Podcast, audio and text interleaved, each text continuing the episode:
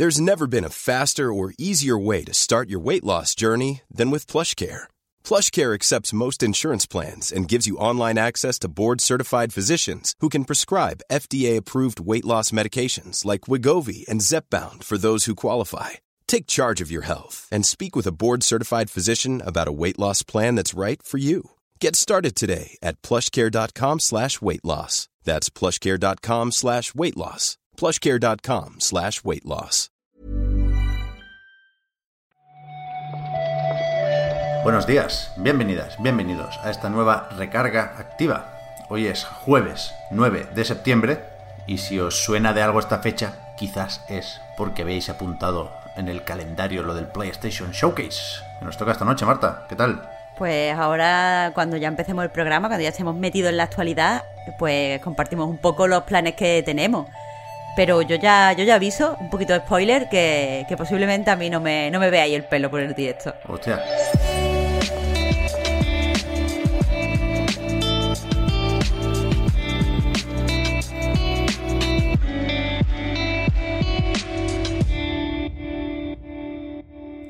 Esto será a las 10 de la noche, hora española. Recordad, un eventito para que Sony presente lo que está por llegar a PlayStation 5 a falta de otros eventos durante este verano. Debemos suponer que esto va a ser lo más parecido a un E3 de Sony, que habrá en 2021. Ya lo fue un poco el año pasado.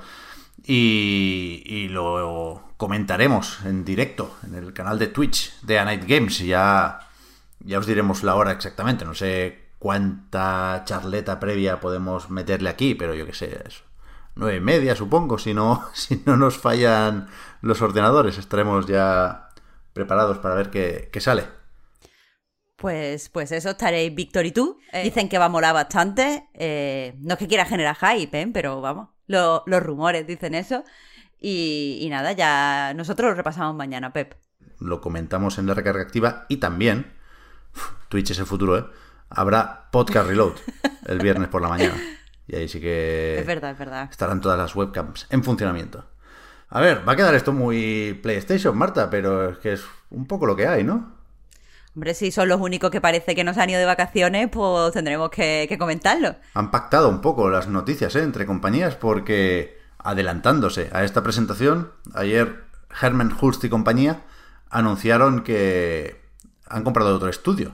En este caso, un estudio británico que conocen bien, porque Fire Sprite, así se llaman, eh, primero ha trabajado recientemente con Sony en juegos como The Playroom o The Playroom VR, que desarrollaron junto con el Japan Studio. Pero es que además esta gente antes era el Liverpool Studios de Sony y los cerraron y ahora los compran. Un poco raro esto, ¿no? Sea como sea, a ellos les va a venir muy bien. Eh, por poner un poquito en contexto, eh, es un estudio de 250 empleados, es decir, que estamos hablando de un estudio bastante, bastante eh, grandecito. Mucha gente, sí. Sí, sí, eso. eh, eh, empezaron, eh, como tú bien has dicho, siendo el estudio de Liverpool de Sony en 2012 y al parecer, pues, según los comunicados, aquí siempre se, se pone todo bien, pero igualmente están encantadísimos de, de volver a casa y, y de empezar a trabajar con, o sea, a, convertirse en el decimocuarto ya eh, estudio de PlayStation. Hmm, Aquí se puede ir tan atrás como uno quiera, ¿eh? Porque venían de Psygnosis también. Son unos míticos de, del desarrollo británico. Pero claro, ha pasado tanto tiempo que no sé cuánta gente quedará realmente. Pero claro, aquí es inevitable pensar en qué van a hacer.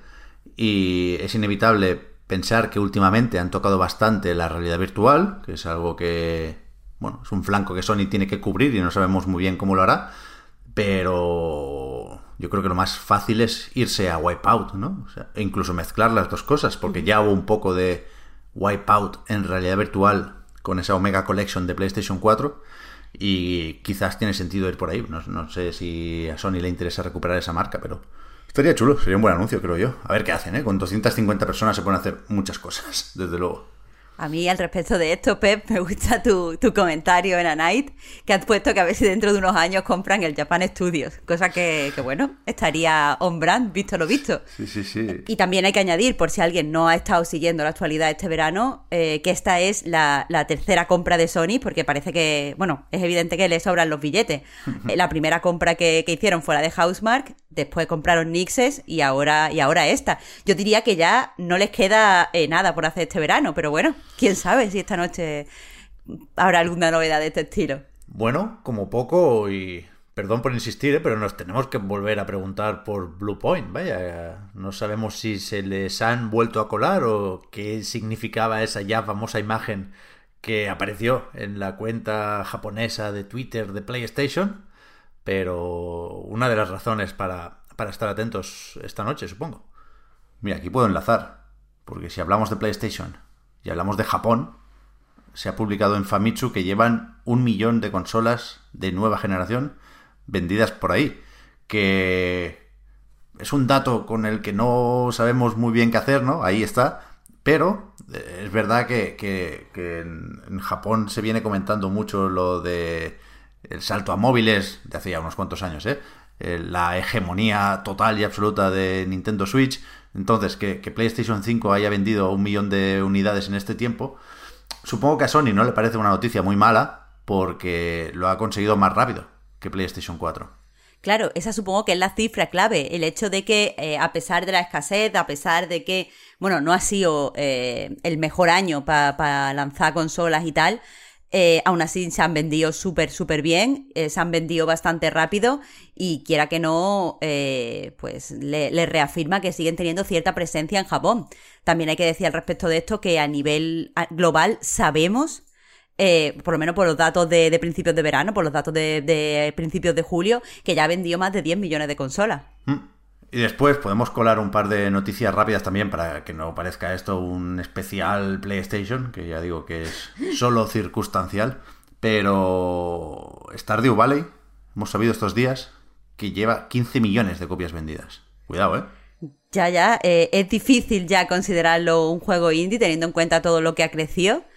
Eh, y bueno, yo como, como fan indiscutible del juego eh, estoy contentísima. Aquí la, noticia que acompaña a esto de los 15 millones de copias es que Eric Barón, que es Concerne Tape, el creador de, del juego, ha dicho que, que bueno, que ya eh, con, este, con este hito va a dejar totalmente Stardew Valley y se va a concentrar en su anunciado segundo juego, pero eh, yo diría que esto hay que cogerlo con pinzas, porque hace ya eh, un par de años Eric Barón volvió a decir que no iba a actualizar más Stardew Valley, que ahora sí que sí salía su siguiente juego, y sin embargo se echó atrás y acabó sacando la mayor actualización hasta la fecha, donde pues estaba el multijugador, estaba la, granja de playa. Bueno, ha sacado varias actualizaciones desde entonces, pero eso, una de ellas la más grande eh, de la historia del juego, así que, que en realidad no, no se puede saber. Yo lo que digo es que no sé qué más, más falta en, en Stardew Valley, un juego perfecto. Pues a ver, ¿eh? como en tantos otros casos similares, y supongo que no va a querer el pobre hombre que lo compare con Notch, pero ya me entendéis, ¿eh? El, resumen aquí es que puede hacer lo que le dé la puta gana, ¿no? Con lo que, con lo que ha sacado de, del Stardew Valley.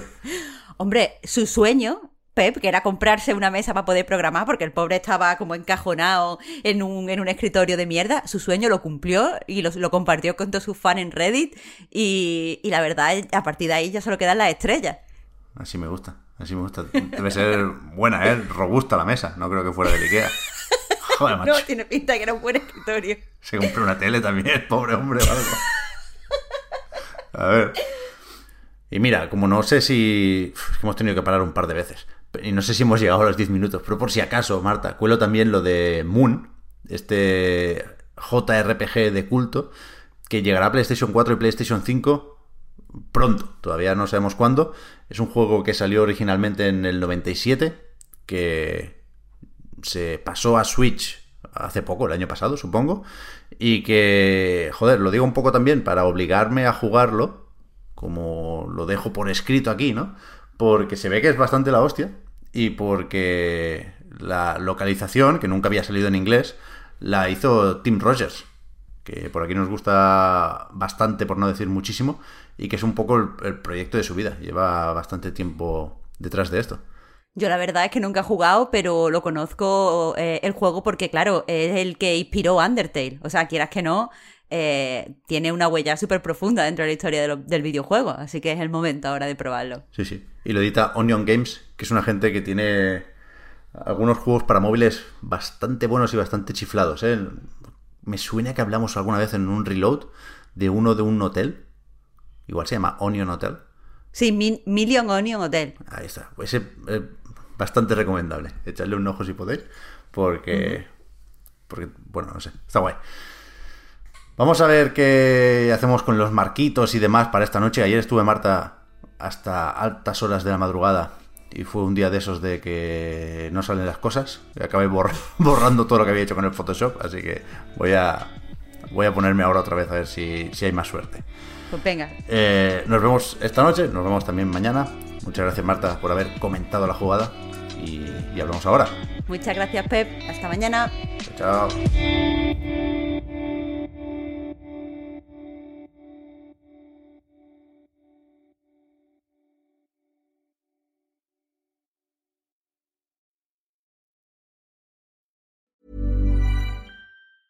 Hi, I'm Daniel, founder of Pretty Litter. Did you know cats tend to hide symptoms of sickness and pain? I learned this the hard way after losing my cat, Gingy. So I created Pretty Litter, a health monitoring litter that helps detect early signs of illness by changing colors, saving you money and potentially your cat's life. Pretty Litter is veterinarian developed, and it's the easiest way to keep tabs on your fur baby's health right at home. Go to prettylitter.com and use code ACAST for 20% off your first order and a free cat toy. Terms and conditions apply. See site for details.